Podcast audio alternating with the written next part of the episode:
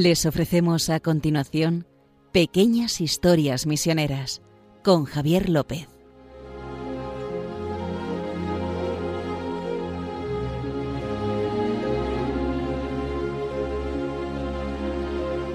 Bueno, un día más estamos aquí en Pequeñas Historias Misioneras, acompañados por Justo Amado, director de Omepres de las Obras Misioneras Pontificias, Justo. ¿Qué tal, Javier? y un servidor, Javier López. Y vamos a acompañarles estos 25 minutos, como viene siendo habitual cada 15 días, contándole eso, pequeñas historias misioneras, anécdotas, las que mi compañero Justo, que lleva a sus espaldas más de 13.000 noticias en Omepres, nos va contando todo lo que tiene en su, en su haber y saber. Sí, sí la verdad es que también es el trato de 20 años de, de, de misioneras y misioneros. Claro. De hecho, hoy eh, eh, vamos a hablar de, de, dos misioneras que conocí y de uno que no conocí, pero que lo conocí a través de una de ellas, un pequeño misionero. Vale, antes de empezar, eh, quiero solo recordarles que pueden seguir eh, este programa ahora en directo o pueden verlo luego en el podcast de Radio María, en radiomaria.es, pueden buscar pequeñas historias misioneras y ahí se pueden suscribir o ver el podcast cuando ustedes quieran. Y luego les recuerdo que tienen un correo electrónico que es eh, pequeñas historias arroba no perdón historias misioneras sí sí porque el pequeñas la ñ no sale. rectifico historias misioneras arroba radiomaria.es y ahí nos pueden escribir y contar lo que ustedes quieran. Y ya ahora sí eh, vamos a adentrarnos no eh, justo hoy un poco en el tema de los refugiados ahí en África. Sí sobre todo más que los refugiados en general eh, los campos de refugiados. Uh -huh. no esta, las dos cosas que voy a contar pues eh, tienen como referencia campos de refugiados. La primera es en Ruanda, uh -huh. República del Congo, Burundi, la, y la otra muy, un poco más abajo, eh, si uno ve el mapa uh -huh. de África, en Malawi. Malawi. ¿no? ¿De los es, refugiados que, de Mozambique o no? Que, sí, exactamente. Vale. Que es donde, donde vamos a hablar precisamente de un pequeño misionero. Vale. Así que ahí ya saben, tenemos dos partes, ¿vale? Tenemos la primera parte, vamos a hablar de la zona de Burundi y de Ruanda. Y luego a la segunda parte nos desplazaremos hasta Malawi. Sí, o sea, eh, eh, todo. Eh, es que de lo que voy a hablar es una cosa que me llegó mucho. Uh -huh. me, era en el 2005, estábamos preparando una campaña del DOMUN, de estas que uh -huh. preparamos aquí en las obras misionales. Y entonces fui a entrevistar a una hija de la caridad uh -huh. que se llama Sabina, Sabina. Iragui, que, bueno, se, bueno, aquellos. Era el 2005 y entonces eh, fui a, fue en Madrid, uh -huh. la fui a entrevistar, y lo primero que me dijo, me dice, me puedes preguntar de todo, pero de lo que no me puedes preguntar es del genocidio del 94. 94 ¿no? Sí, o sea, que, eh, lo, no sé si algunos oyentes lo saben, pero se lo recordaré porque todos los que tengan una cierta edad, se eh, tuvo lugar en el 94 un, un, genocidio horroroso en esa zona de los grandes lagos, uh -huh. eh, que en el fondo de, de, tenía muchísimas raíces, o sea, tenía raíces de, de 200, 300, 400 años, porque en esa zona eh, había varias etnias. Después las fronteras coloniales tampoco ayudaron yeah. y el uso que hacían los, los, las potencias coloniales de utilizar a unos contra otros, el divide y vencerás, uh -huh. pues tampoco, tampoco ayudó mucho y dejó muchos odios ahí, ¿no? Ese lema, que, es que, ese lema que asusta, el divide y vencerás, está sí, muy de moda. Sí, eso es de. O sea, los, los romanos divide tímpera, no. eran muy, muy duchos en eso y se ve que todos los, todos los imperialistas del mundo lo han utilizado y así ha sido, ¿no? Pero bueno, pero, pero eh, yo a pesar, cuando, a pesar de esto, cuando oigo que si tiene raíces, etcétera, al final una persona mata y toma la decisión de matar. La brutalidad de matar. Uh -huh. Podían no hacerlo. Me acuerdo también de. de eh, en, en, en, una, en, un seminario precisamente de Burundi uh -huh. había Hutus y Tutsis, las dos, las dos etnias, uh -huh. y llegaron, no me acuerdo si llegaron los Hutus o llegaron los Tutsis, y dijeron, por favor, los de mi raza, que se quiten, que vamos a matar a los otros. ¿Y qué hicieron los, los seminaristas de, pues no se separaron.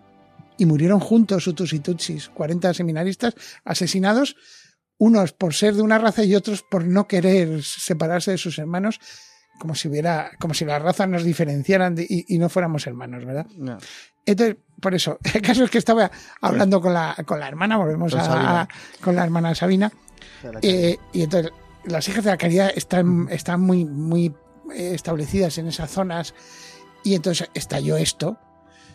Y, y claro, la- yo le pregunté sobre cualquier cosa, pero al final, inevitablemente, acabamos hablando de Del eso. genocidio. Bueno, de hecho No lo sacó ella. Yo, o sea, yo no quería sacarlo, porque digo, si, si le hace daño, pues claro, si me dice que no lo saque, yo no, no preguntar, no preguntar. ¿Puede ser que te dijera eso como para que al final llegaras a eso? No, no, no, no, decir, no. no No, no, por lo que pasó después, sé que no quería que hablásemos. Porque se puso a hablar del asunto. Se le salió a ella sin querer en una cosa, porque, porque puso, me acuerdo que dijo, luego vino lo del 94. Y hubo una pausa. Y entonces empezó, ya lo empezó a contar ella. Empezó a contar cómo eh, se crearon campos de refugiados para acoger a gente que huía despavorida de, de aquello. Y entonces me, me contó que habían, se habían reunido 35 hijas de la caridad que se esparcieron por los campos, que era terrible aquello. Y después eh, me contó, por ejemplo, cómo un soldado francés, cuando las veía ayudar, decía, ¿qué puedo hacer? Porque la, eh, Francia y algún otro país mandó, los belgas creo que también mandaron soldados para intentar por lo menos hacer zonas seguras, porque aquello eh, fue terrible. Entonces mandaron, un soldado francés le, di- le dijo, ¿qué, qué, qué puedo hacer? Y entonces se, se quitó, o sea, cogió el dinero Sí. y se- que, todo el dinero que llevaba encima y se lo dio a ella. Como si fuera a valer, algo el dinero en aquel momento, No, porque, era una situación tan terrible que no, no era esa no se situación podía que se, comprar nada ni se podía hacer nada con el dinero. Pero bueno, estuvieron ahí las hermanas. Y entonces eh, eh, me dijo que estábamos ahí, la situación era terrible, había gente mutilada, etcétera. Y entonces les dije, vino otro grupo de soldados y les dijo, hermanas, las necesitamos en otro campo. Entonces, claro, viendo la situación dice, "No necesi- ¿cómo no? O sea, que, que es peor. Les dijo, "Eh, el- les necesitamos en un campo que está peor, que es peor, todavía más terrible. Claro, la, la- hermana me dijo, pero ¿cómo puede haber un sitio peor que este? No. Sí, sí, hermana, vengan con nosotros. Entonces un grupo de hermanas se fueron con ellos, con estos soldados, y llegaron a un campo de refugiados de 5.000 niños Ujú. cuyos padres habían sido asesinados. Claro. Y en ese momento, cuando la estaba entrevistando, la hermana se puso a llorar. Bueno, y nos pasamos, yo creo que unos 20 minutos fácil llorando. Llorando. O sea, lloraba ella, cuando terminaba me ponía ya a llorar, porque me conmovió mucho lo que, me, lo que contaba. Me calmaba yo, se volvía a poner a llorar ella. Fue, fue, o sea, claramente no quería hablar del asunto, Ya. pero, pero bueno, eh, fue una experiencia para mí eh, de estas cosas que, que vives aquí en las obras misionales y fue, fue terrible. La verdad es que nunca se sabe cuando uno está preparado, ¿no? Para el poder el estar y vivir ese tipo de situaciones. De, de decir que estás como. Vas a ponernos lo peor, ¿no? En, en un infierno en la tierra aquí, en un campo de refugiados, y te dicen que hay todavía una cosa peor. Sí, no, y es, encontrarte es con niños Es impactante. Te voy- y, y- y vuelvo a decir que, vamos, que es que nadie es, mm, eh, o sea, para juzgar estas cosas hay que verlas en la situación, ¿no? Eh, porque nosotros aquí también eh, en Europa se han pasado terribles, Sí. ah, vamos, tenemos historias terribles para dar y contar. Estamos hablando de una de África como si África fuese peor o, o mejor, y no es el caso. La- como siempre decimos en este programa, la naturaleza humana es la que es. Sí. ¿no? Entonces, Y se repite. y se repite. Desgraciadamente, estas situaciones se repiten. Ahora estamos viendo lo que pasa en Etiopía. ¿no? con, con la, con la zona de Tigray. Y- eh, bueno, en- si es que África es... Etiopía está muy... África eh, está sufriendo mucho y bueno, ahí tenemos los refugiados sirios, ¿verdad? Sí. Con, la- con lo, la- lo y- terrible. Y Sudán. Y Sudán. Eh, bueno, es que vas- podemos hacer una lista. Siempre, lo que pasa es que me gusta mucho una cosa que he oído esta semana, Javier, de, es de un misionero comboniano que está en una localidad cerca de Nápoles. Ha estado muchos años, en, unos 20 años, un misionero italiano que ha estado 20 años en, por África y por ahí, y dice, dice una cosa muy bonita como idea, que dice, eh, en África, a pesar de toda la pobreza, cuando tienen refugiados, eh, lo que hacen es campos de refugiados. En cambio, en Europa y en Occidente hacemos muros. Dice, Dice, la diferencia entre... Es, Claro. es una idea bonita, pero desgraciadamente es que siempre hay alguien huyendo de algo. Sí. O sea, eso es lo que, lo que hace que haya tantos refugiados, es esa terrible eh, eh, tragedia que hay de tener que abandonar tu De país. abandonar tu país, tu tu casa, casa, tu- tu, hogar, tu hogar, calle, tus vecinos tus y tus raíces, raíces. ¿verdad? Es que es terrible, todo. es terrible, es terrible. ¿Qué? Bueno, Ahora es que vamos a eso, escuchar. sí, sí, tienes razón, Javi, No que se me olvidaba la música. sí, porque eh, eh, hay, eh, después de todas estas matanzas, pues en Ruanda he, he leído la cifra y me, la leí en su momento que hubo hasta en las cárceles hasta 700.000 personas acusadas de haber asesinado a alguien o de haber estado implicada directa o indirectamente en esto.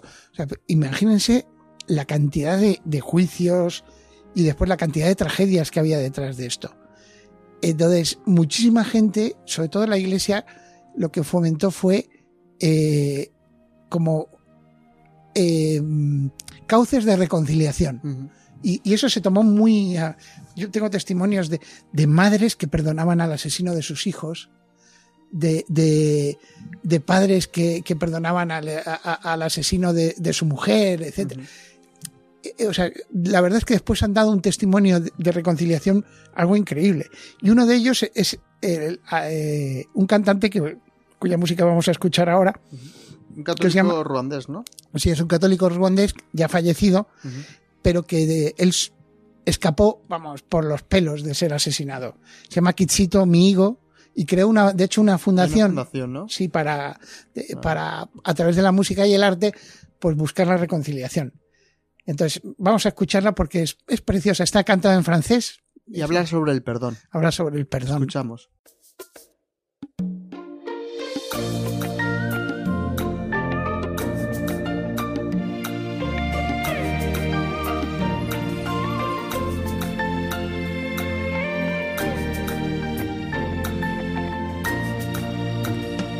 Le pardon, la preuve de l'amour. Le pardon, cette force divine qui nous rend capables, clairvoyants. Il nous rend plus libres, plus heureux. Il devient le chemin vers la paix. Pardonner n'est pas oublier notre histoire. Pardonner, c'est dépasser notre nature. C'est aimer l'être humain tel qu'il est. En sachant qu'il est faible et pécheur. Bueno, acabamos de escuchar esta Sí. preciosa canción del perdón.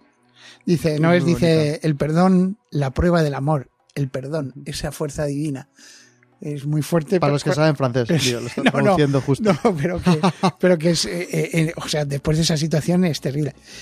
Entonces, bueno, y ahora va- vamos a hablar Vamos a, a Sí, una al- de un pequeño misionero, A Malawi, que está. Es, bonita, más. aunque tiene su- también su aspecto. Sí, es bonita, Eh, bueno, pero dio- a mí esta me la contó una, una misionera comboniana mexicana que se llama María Soledad ujú. y, y- y- y ella estaba en un campo de refugiados en Malawi. Malawi es, está hacia el interior, Mozambique está enfrente de Madagascar y que también está otra vez con, líos y que también con refugiados otra vez. Sí. O sea, esto es de- del año 99, 2000, cuando ocurrió esto, y, y- y otra vez 20 años después estamos otra vez en lo mismo.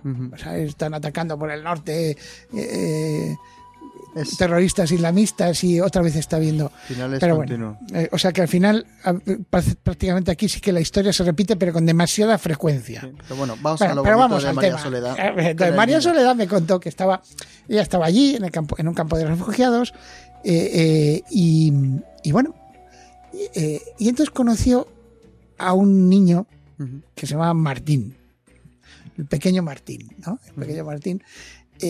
Bueno, que- llama Mabuto, pero luego. sí, sí, el cambio, perdón, el cambio, sí, sí. sí, perdón, Bueno, me, me cuesta mucho tener que. Se llamaba Mabuto, ¿no? Sí, el niño se llamaba Mabuto, Vale. y con 8 o 9 años, y, y entonces adoptó el nombre de Martín porque Martín, el San Martín, De Porres.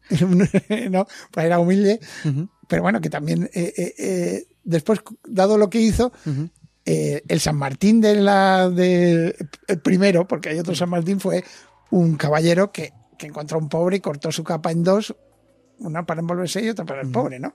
Pues con eh, un poco de ejemplo de generosidad ¿eh? y en este caso eh, de San Martín de Porres de humildad. Entonces, eh, el niño este llegó al campo de refugiados herido, herido. De Entonces, un balazo, creo. con balazo, sí. Y entonces le tuvieron que, que amputar la pierna, así de fuerte.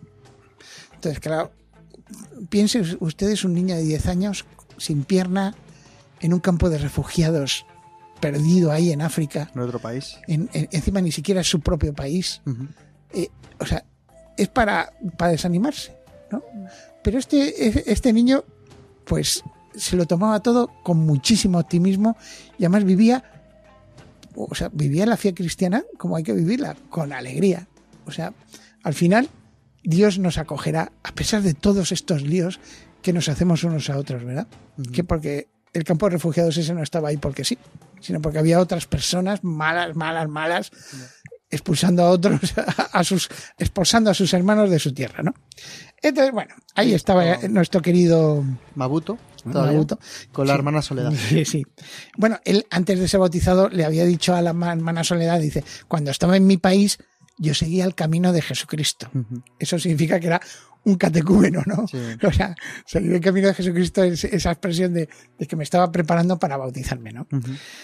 Bueno, entonces, eh, eh, la, bueno, la, el- la fiesta del bautismo de, de Martín, de Mabuto, ¿no? como dice aquí Javi, fue, fue espectacular. O sea, hicieron bailes, Baile, danzas, música. etcétera. La verdad es que tampoco tenía muchos medios, contaba la hermana Soledad, pero hombre, que, hicieron que, que los nuevos bautizados vieran que era un día de fiesta como debe ser cualquier cualquier re- recepción del sacramento, incluso la confesión cuando pedimos perdón a Dios, debería ser también un momento de fiesta, ¿no?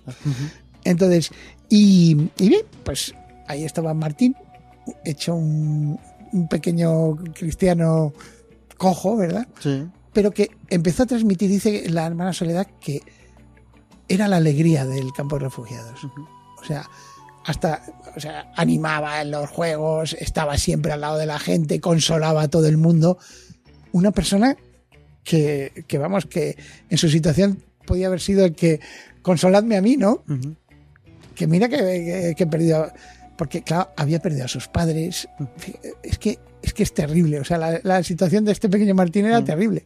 La Pero verdad bueno. es que yo, el, que he leído antes la historia que para prepararnos el programa, como siempre, a estar hablando de esto, había una cosa que me ha impactado justo cuando decían que en el momento del bautismo, cuando le bautizaron, le dijeron lo que has recibido gratis, dadlo gratis. Y que para un niño de 10, 11 años, que dice que eso le pudo calar mucho y decir, ¿cómo yo, cojo, puedo dar eh, nada gratis? Y fue cuando la hermana Soledad vio que podía acercarse ¿no? a los jóvenes y, y transmitir esa alegría y ese Sí, sí, no, no, pero Dios, además ¿no? es que eh, con el tiempo se hizo catequista y en el mismo Claro. campo de refugiados.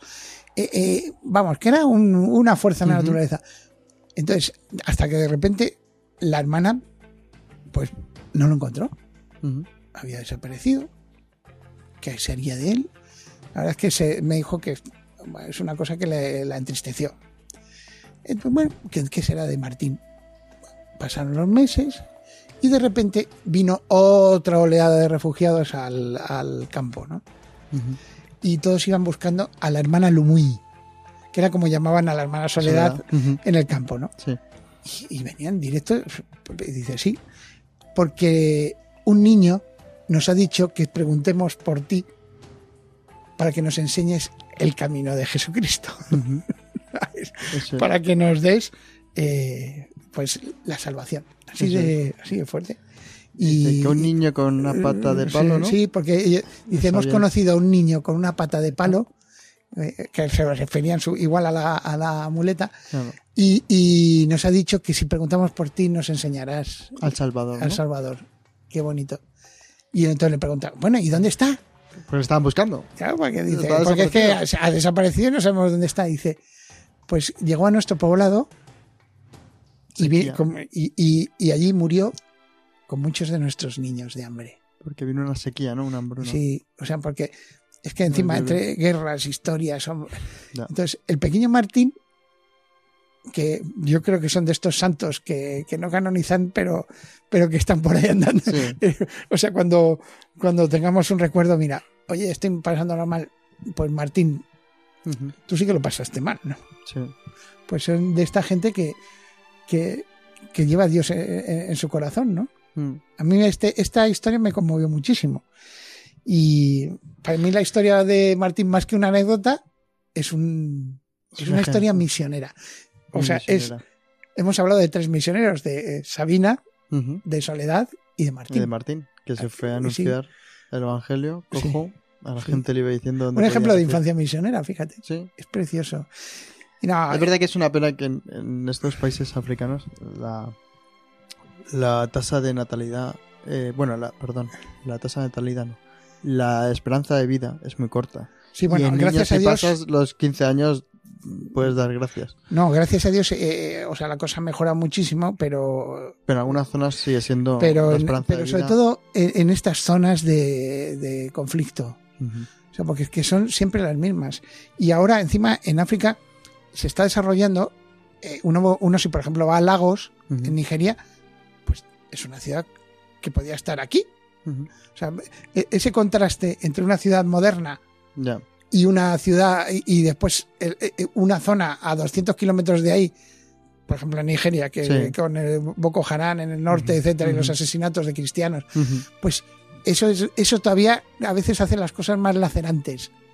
¿Sabes? Porque dices tú, ¿cómo es posible que ocurran estas cosas en nuestro mundo? Que bueno, que pasa, que ya nos pasó aquí con, en, en Europa con el- las guerras de los Balcanes de Yugoslavia, de la Ah, antigua bueno, sí. Yugoslavia. O sea, ¿por qué pasan? Pues es la naturaleza humana, pero gracias a Dios siempre hay gente que dice que no. Y después que está por los demás, como los misioneros, ¿no? Eso es. estas, estas misioneras y, y la- las lágrimas de Sabina, ¿verdad? Eso es. Pues ahí nos quedamos, ¿no? Hoy con las lágrimas de Sabina, la misionera que Sí. te contó el genocidio. Sí, y que, que me malo. contó lo que vivió. Lo que vivió y el pequeño Nabuto, lo convertido al catolicismo como Martín. Y cómo su esa pasión misionera desde pequeño, el transmitir y llevar la alegría a los demás, que nos transmitió la hermana Lumui, ¿no? Sí, Como María es Soledad. María Soledad, como la María allí. Soledad Sáenz. Así es. Pues nada, ya justo ay, tenemos que recordar a nuestros oyentes que estamos, estamos en Adviento. Y nos piden que recordemos que estos programas, eh, esta cadena, Radio María, se sostiene con la ayuda de todas las personas que escuchan esta cadena, porque no tienen ningún otro beneficio, no reciben dinero de otro lado. Sí. Entonces, el director de la cadena, el padre Luis Fernando, les va a dar un mensaje en este momento de Adviento. Todos recordamos esa escena evangélica en que Jesús, al ver a aquella viuda que ofreció unas pequeñas monedas al templo, comentó a sus discípulos, En verdad os digo, que esta viuda pobre ha echado más que nadie, porque los demás han echado de lo que les sobra, pero esta que pasa necesidad ha echado todo lo que tenía para vivir. Una reflexión que vale para todas las dimensiones de nuestra vida. ¿Nos ofrecemos por completo a Dios y a los hermanos o solo les damos las sobras de nuestro tiempo, bienes, cualidades? El propio Hijo de Dios se nos ha entregado por completo al compartir nuestra vida desde el pesebre a la cruz. También María y José pusieron sus vidas al servicio incondicional de Jesús. ¿Y nosotros? ¿Qué estamos dispuestos a hacer este año para prepararnos al nacimiento de Cristo? En Radio María queremos poner nuestros trabajos, voces, ondas, para prolongar la voz de los ángeles que anunciaron el nacimiento del Salvador. ¿Podremos contar con tu ayuda en forma de oración, sacrificio, voluntariado o donativos? Así lo hacéis tantos bienhechores y voluntarios a los que un año más os agradecemos haber dado lo mejor de vosotros mismos, como la viuda del Evangelio. Si tú también quieres colaborar, puedes informarte llamando al 91 822 8010 o entrando en nuestra página web radiomaria.es. Santo y feliz tiempo de Adviento con José y María, en la espera de Jesús.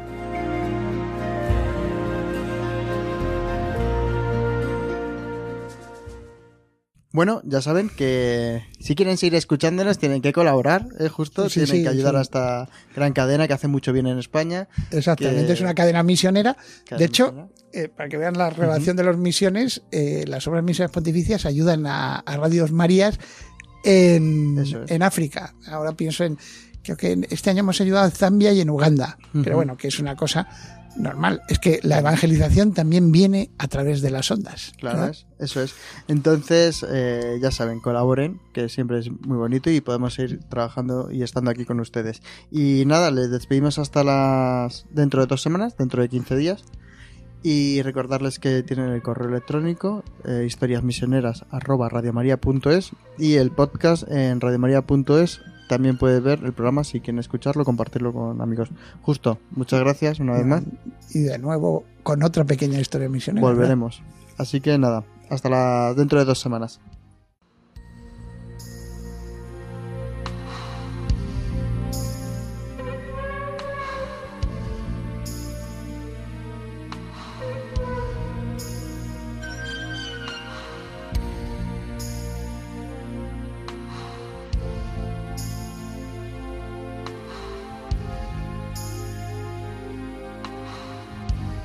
Han podido escuchar en Radio María Pequeñas Historias Misioneras, un programa dirigido por Javier López.